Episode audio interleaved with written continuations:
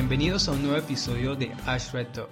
Yo soy Cristian Estrada y hoy estoy con mi compañera Luciana Coimbra. Hoy estaremos conversando con el invitado, el ingeniero Walter Lenzi de Brasil, quien nos hablará acerca de edificios sustentables y commissioning. ¿Cómo estás, Luciana? Hola, Cristian, muy bien. Así es como dijiste. Hoy tenemos al ingeniero Walter Rolando Lenzi. Él es ingeniero en automatización y controles. Tiene certificación LEED y certificación de profesional de gestión de procesos de puesta en marcha o CPMP por sus siglas en inglés. Él tiene más de 30 años de experiencia en ingeniería, construcción, coordinación y gestión de proyectos. Participó en más de 100 proyectos y edificaciones de alto desempeño en Argentina, Estados Unidos y Brasil. Tiene una amplia experiencia en certificaciones LEED, eh, certificaciones Green Building y Commissioning. Actualmente es el vicepresidente regional de las actividades estudiantiles de la región 12 de Ashray. Bueno, eh, empecemos con la primera pregunta entonces para introducirnos en el tema. Es edificios sustentables y commissioning. La primera pregunta sería, ¿qué es un edificio eficiente? Eh, los edificios eh, en la historia, ¿no? a unos 20 años atrás, comenzó toda esa onda de edificios sustentables. Eh, teníamos construcción convencional y de repente comenzaron a aparecer eh, conceptos de sustentabilidad. Entonces, ¿qué hago dentro de un edificio para que, para que él sea sustentable? Eh, ¿Qué hago dentro de ese edificio para que sea eficiente? Un edificio eficiente es solo un edificio que, em, que economiza energía y con eso ya es eficiente. Eh, hay mucho más que eso. Eh, cuando llegaron los edificios eh, sustentables, entonces comenzamos a hablar de cinco grandes grupos que ya comentamos, que son eficiencia y energía atmósfera, eficiencia del agua, materiales y recursos, Em, calidad del ambiente interior y sitio sustentable. Dentro de esos, de grupos y a través de esos grupos es como si fuese una guía de, de, lo que los proyectistas, los arquitectos y las constructoras deben hacer para que ese edificio sea considerado sustentable. Una vez que proyectas y haces ese edificio eh, dentro de algunos lineamientos, eh, si el dueño, si el grupo, la gente que invierte en ese edificio quiere eh, certificarlo a través de alguna certificación internacional, que pueden venir certificaciones internacionales de los Estados Unidos, de Inglaterra, de Europa, de Francia, eh, de Alemania. Entonces hay un montón de tipos diferentes de certificaciones pero el concepto ya lo hicimos sustentable. Entonces, diríamos que un edificio eficiente eh, solamente se enfoca en la parte de eficiencia energética. Ahora con la pandemia o con la pandemia nos dimos cuenta que no es lo más importante la parte de eficiencia energética eh, o economizar dinero en ese edificio. Ya eh, sabemos que es más importante las vidas de las personas, mantener una calidad de ambiente interior muy, eh, muy buena y saludable para que eh, los ocupantes, los empleados de las empresas, los directores de las empresas, que son los que habitan esos edificios, tengan una buena salud y no falten.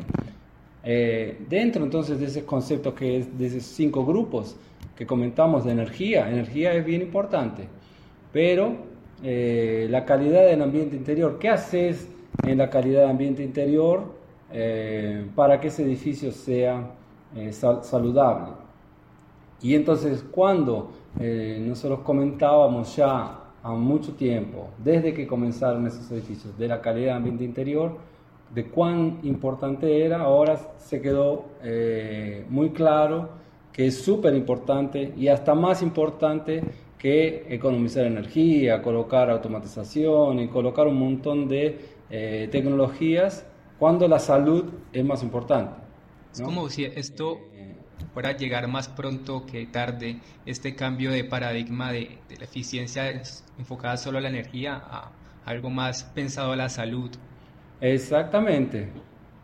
Sí, no, que ya estaba también todo un movimiento ahora apareciendo en los últimos años que se llama Well, ¿no? que es, eh, eh, la calidad de, de, cómo que las eh, personas están dentro de los edificios. Eso ya estaba, solo la pandemia vino a acelerar todo eso. Un tiempo atrás pensábamos en la calidad, ah, está muy lindo el edificio, entonces fue avanzando.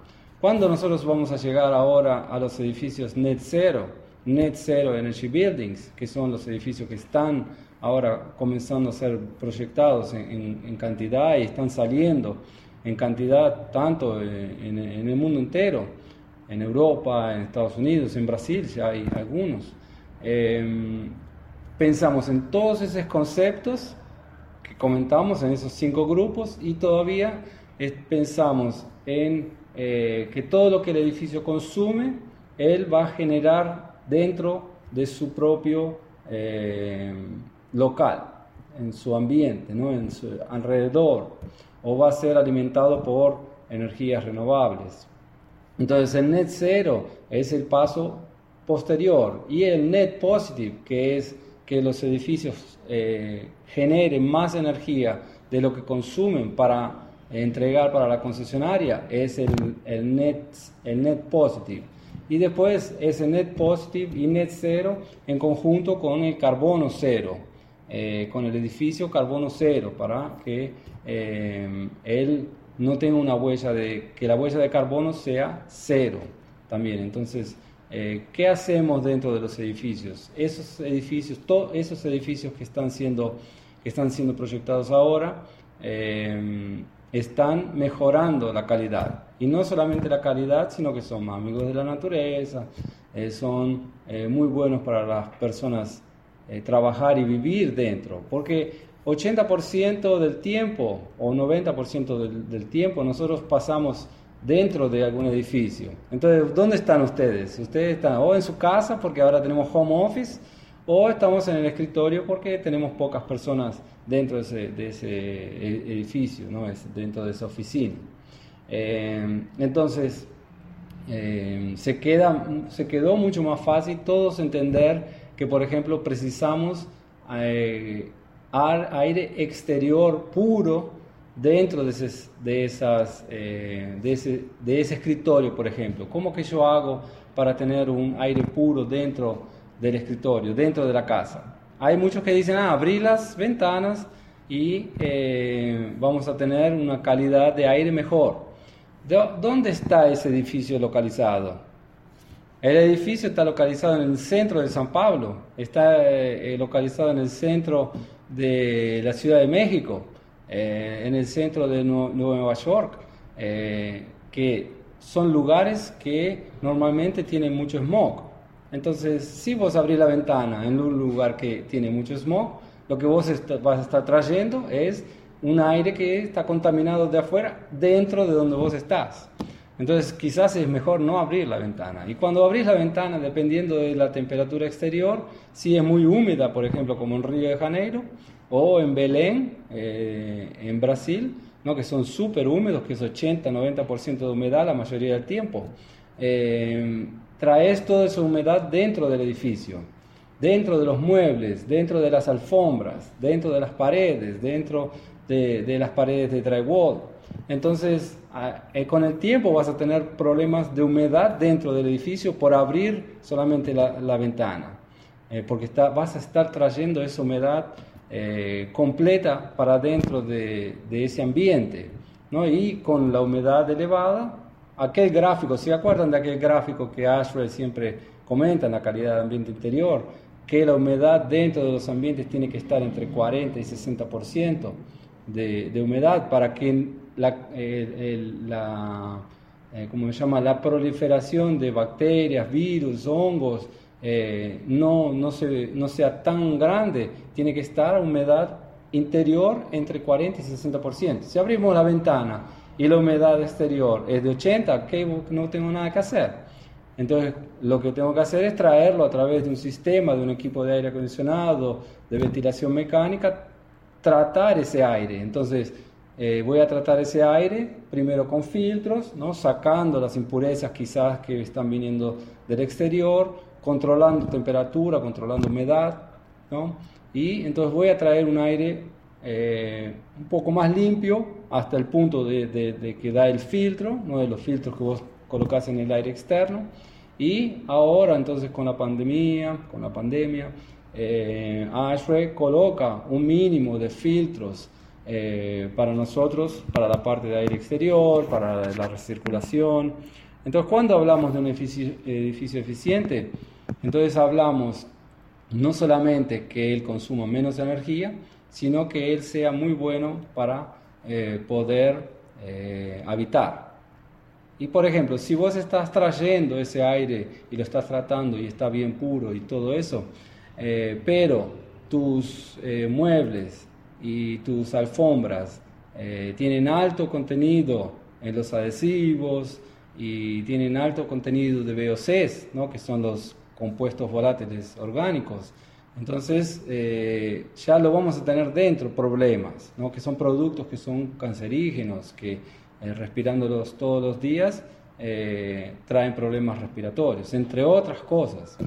es decir, que hay que hay que cuidar también los materiales con los que se construye el edificio. Eh, por eso que son aquellos cinco grupos, grandes grupos, ¿no? que siempre tenemos que pensar. Eh, eficiencia de atmósfera. Dentro de la eficiencia de atmósfera está tanto esa parte de energía como la parte de gases refrigerantes, refrigerantes para los sistemas de aire acondicionado. ¿Qué tipo de refrigerante colocas? Eh, las, las tubulaciones de de, eh, de gas refrigerante están por dentro de los escritorios, pueden haber eh, basamentos que serían eh, leakage o serían fugas, fugas dentro de los escritorios, ¿no? entonces hay que tener cuidado con eso.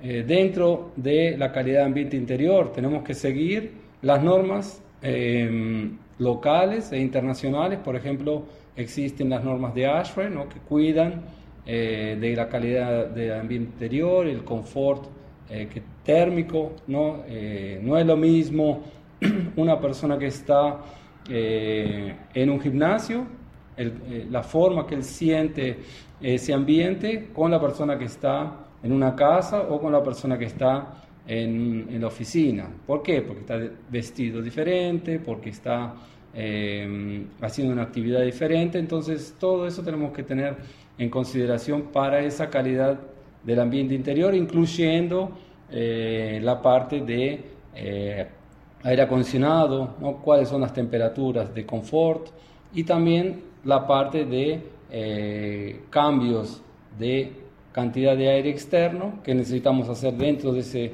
de ese ambiente para que sea una buena calidad para poder habitar. Eso que, que, comenté, 90% del tiempo estamos dentro de un ambiente. Sí, eh, otra cosa que las normas dicen, ¿no? Eh, sí, 80% de las personas, por ejemplo, nosotros somos tres, vamos a, a, votar si estuviésemos en el mismo, en el mismo ambiente. ¿Estás eh, confortable con el ambiente? Si estuviésemos en el mismo ambiente, ¿están confortables con el, con el ambiente? Levanto la mano, sí. Si 80% de las personas dicen que están confortables dentro de ese ambiente, entonces ese ambiente es considerado eh, bueno para eh, habitar. Si, más de, si menos de 80% dicen que están confortables, entonces se dice que no está, no es confortable. ¿no? Entonces eso es una, una encuesta que se hace. Algo que me parece curioso es que no se llega al, al 100% de conformidad, siempre va a haber al menos un 5%, un porcentaje de personas que no van a estar satisfechas, aunque la mayoría sí. Sí, exactamente por eso, porque las personas son diferentes, porque la mujer eh, tiene una forma de, de, ver ese ambiente o de sentir ese ambiente, el hombre, otro ambiente, la persona que es flaca eh, lo siente de una forma, la persona que es eh, con mayor peso es de otra forma. Entonces cada uno tiene un, metabolismo, un organismo y hasta se viste es diferente. Entonces, eh, depende mucho del, del, feeling personal, ¿no? de, cada, de cada uno. Y por eso que eh, no podemos eh, estar 100%, no, no llegamos a ese 100%. Siempre hay alguien que está un poco desconfortable. Y ahí entonces tenemos que llegar por lo menos al 80%. Y ellos por eso que dicen, ah, temperatura entre 23 y 24 grados centígrados, humedad entre 40 y 60%, 50% de humedad es perfecta. Si está muy baja la humedad, tenemos problemas de secura de la garganta, se secan los ojos, se seca la piel, tenés problemas con el tiempo de, cosas respiratorias, los virus y las bacterias dentro de ese ambiente crecen más y si está muy húmedo es, es casi eh, el otro extremo, pero es similar, los virus y bacterias y todos los problemas interiores también proliferan y la persona también se siente desconfortable. Entonces tenemos que mantener una línea y son gráficos que están dentro de, de las normas que nos muestran a dónde, en qué lugar que tenemos que estar para, para que la gente y las personas estén confortables. Porque si vos vas, hey, si vos vas y reclamar a, la empresa, ¿no? Eh, la empresa van a decir, ah, la oficina que tiene esa empresa no es confortable. Eh, voy a hacer un juicio contra esa empresa porque me hace trabajar en un lugar inadecuado. O porque o porque no produzco tan bien. Si vos no te sentís bien dentro de ese ambiente, no producís tan bien como si vos estuvieses en un ambiente eh, bien confortable.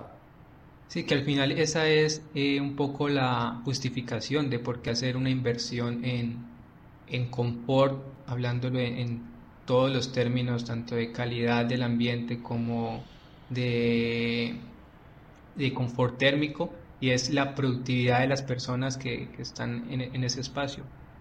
Puede ¿Y por qué que, y por qué que es ese, ese, ese valor que hacen ese número? Porque en los, en los 40, 50 años de la vida útil del edificio, el gasto mayor en ese edificio son los salarios para esas personas que trabajan dentro. Entonces no es tanto la inversión que vos haces para construirlo y para diseñarlo y para colocarlo para funcionar y, para hacerlo funcionar, operarlo y mantenerlo, sino que son los salarios que son mucho mayores. Entonces si vos tenés un montón de gente dentro del edificio, por ejemplo, tenés un complejo que van 10.000, 20.000 personas ¿no? que trabajan dentro de esos edificios y esas personas producen, la producción de ellos es... Eh, 20, 30 o 40, 50% menos de lo que ellos podrían producir estando en un lugar. Es enorme el valor de esa falta de producción. Pero si ellos tienen un ambiente perfecto para producir todo lo que ellos podrían producir, entonces eh, terminamos economizando. Entonces, la pregunta, ¿qué es un edificio eficiente? Entonces, ah, podemos pensar ya primero, ah, eficiente automatización, eficiente es que economice energía, eficiente que sea calidad del ambiente interior, eficiente es que sea bueno para los empleados que están trabajando, para la gente que trabaja allá adentro. Entonces es un conjunto de todo eso. Eh, cuanto mejor pensado, mejor proyectado y más tiempo se dedica eh, al proyecto, al diseño dentro de esos conceptos, eh, de calidad del edificio, de la calidad del ambiente, de qué es mejor una persona eh, trabajar con esas vistas, eh, con vistas a, la parte de afuera, o estar encerrado en un subsuelo, en una caja dentro de, dentro de cuatro paredes, ¿no? y que no hay nada para ver para afuera o, de, o un edificio o una oficina que esté con la vista al mar o que esté con la vista a verde. Eh, es mucho mejor que esté con la vista a cosas naturales, que vos te sentís mejor. ¿no? Te sentís mejor solo de estar pudiendo ver eh, esa parte eh, de la naturaleza. Entonces, cuando colocas un edificio dentro de, de un campo verde, y tenés árboles, entonces la persona todavía se siente mejor todavía. Eh, entonces son muchas combinaciones. ¿Qué pasa? Si vos tenés un edificio que tiene muchas vistas, pero no tenés sombramiento o tenés un vidrio bueno, entonces todo el sol va a entrar en ese edificio y vas a tener problemas de eh, calor, de mucho calor entrando en ambientes. Ahí vas a necesitar mucho aire acondicionado. Sí, que se ven muy bonitos. Se ven muy bonitos los edificios, todos en vidrio, pero luego eh, se les entra todo, toda la ganancia térmica del sol. Sí, más por eso. Entonces las tecnologías fueron mejorando y ahí, por ejemplo, esos vidrios que vos ves de esos edificios, todos de esa piel de vidrio, ya ellos tienen un, eh, edificios que no, eh, vidrios que no son eh, muy baratos, pero que consiguen, por ejemplo, disminuir muchísimo la cantidad de calor del sol, ¿no? la radiación solar, que entra en, en esos ambientes. Si vos colocas un vidrio común, va a entrar todo el calor. Si vos colocas un vidrio mejor, ¿no? con, con un índice de, de reflectancia eh, mejor, ¿no? con películas y con vidrios especiales. Esos vidrios que vos, eh, esos edificios que vos ves con piel de vidrio, ellos tienen ya un, vidrio mucho mejor. Entonces no es una caja eh, que va a entrar todo el sol y que va solo a calentar ese, esos ambientes, porque sería una cosa, sería como si fuese un horno, como si trabajases en un horno. Entonces, para que eso no, no pase, entonces hay varios conceptos, por ejemplo, conceptos con, eh, en vez de utilizar el vídeo completo, que se utilice eh, mitad de ese, mm, de ese vidrio. ¿no? En la parte de dentro vas a tener todo una, un, un, cierre de otro material, por ejemplo, de concreto. Eh, vas a tener algún tipo de sombramiento en la fachada, ¿no? que no permita esa, ese sol dar directo para el interior. ¿No? Entonces la persona que está justo sentada alrededor del cerca de los vidrios no va a tener ese sol pegándole en la cabeza, ¿no? Y si no tienen pelo, eh, quemando el, el, pelo durante eh, la cabeza, directamente la piel, cuando hay mucho sol. O colocar esa fachada de donde, eh, depende de, de dónde, ¿no? esté eh, ubicado ese edificio, ¿no? No, vos, no vas a colocar la fachada en el lugar en el que el sol siempre pega, sino la vas a colocar la fachada que está cerrada o alguna fachada que no utilices tanto, por ejemplo, de áreas técnicas, si colocaste las áreas técnicas de un lado, del, del lado detrás del edificio, entonces lo colocas de esos, de esos lugares y colocas la, la parte de, de piel de vidrio por el otro lado por donde no dé tanto el sol, con un vidrio mucho mejor. Entonces son un montón de conceptos que tienen que ser colocados para llegar a ese edificio eficiente. Por eso que es tan amplio eh, el asunto de edificio eficiente. Edificio certificado es un edificio eficiente. Puede ser o no. Un edificio certificado también puede ser eh, un concepto que se quedó en el papel y que en la realidad no es tan bueno, no es tan bueno así. Eh, entonces hay que, y mucha gente reclama de eso. Ah, el edificio fue certificado, pero no, sí, más hay un montón de cosas que hay que colocar. Está siendo mantenido de la forma correcta. La operación de todo lo que, lo que fue colocado en el concepto y en el proyecto está haciendo, eh, funciona como debería. Por ejemplo, varios de esos edificios colocan cortinas automáticas cuando la, luminosidad interior eh, llega a tal punto, ellos van controlando las, las cortinas ¿no? automáticamente, un sistema totalmente automático. Está funcionando, está funcionando de la forma correcta.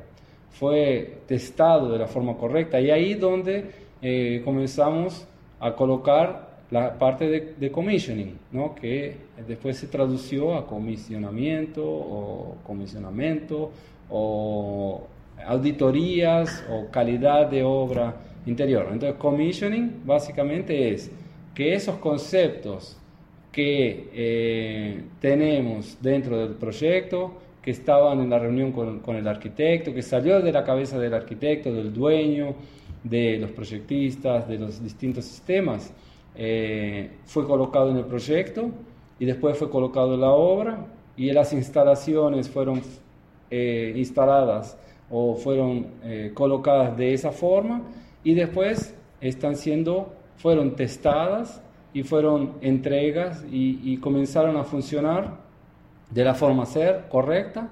Y después que la gente que se queda para hacer la manutención y la operación también continúe operándolas como fue pensada, porque muchas veces como la gente de operación y, mantenimiento que llegan sin conocer el proyecto completo y no existen los manuales de operación y, mantenimiento correctos, eh, van a estudiar a dónde, le van a preguntar a dónde. El arquitecto ya se fue, la constructora ya se fue a mucho tiempo. Eh, no hay nada, ¿a quién le voy a preguntar? Ya están en otra obra, ya están en otro país, ya están en otro. Entonces le vamos a preguntar a quién. Ah, tenés que agarrar el manual y ver. Y si los manuales no están correctos, entonces tenés que adivinar cómo, eh, cómo que aquel arquitecto, aquel proyectista eh, pensó en, en ese proyecto para que funcione durante los próximos 30, 40 años. Entonces es tan importante como eh, el proyecto y la construcción, la operación y, mantenimiento. No se pierdan la segunda parte de esta conversación tan interesante con el ingeniero Walter Lenzi. Gracias por escucharnos y recuerden que nos pueden encontrar en YouTube, en Spotify y demás plataformas de podcast. Hasta una próxima ocasión.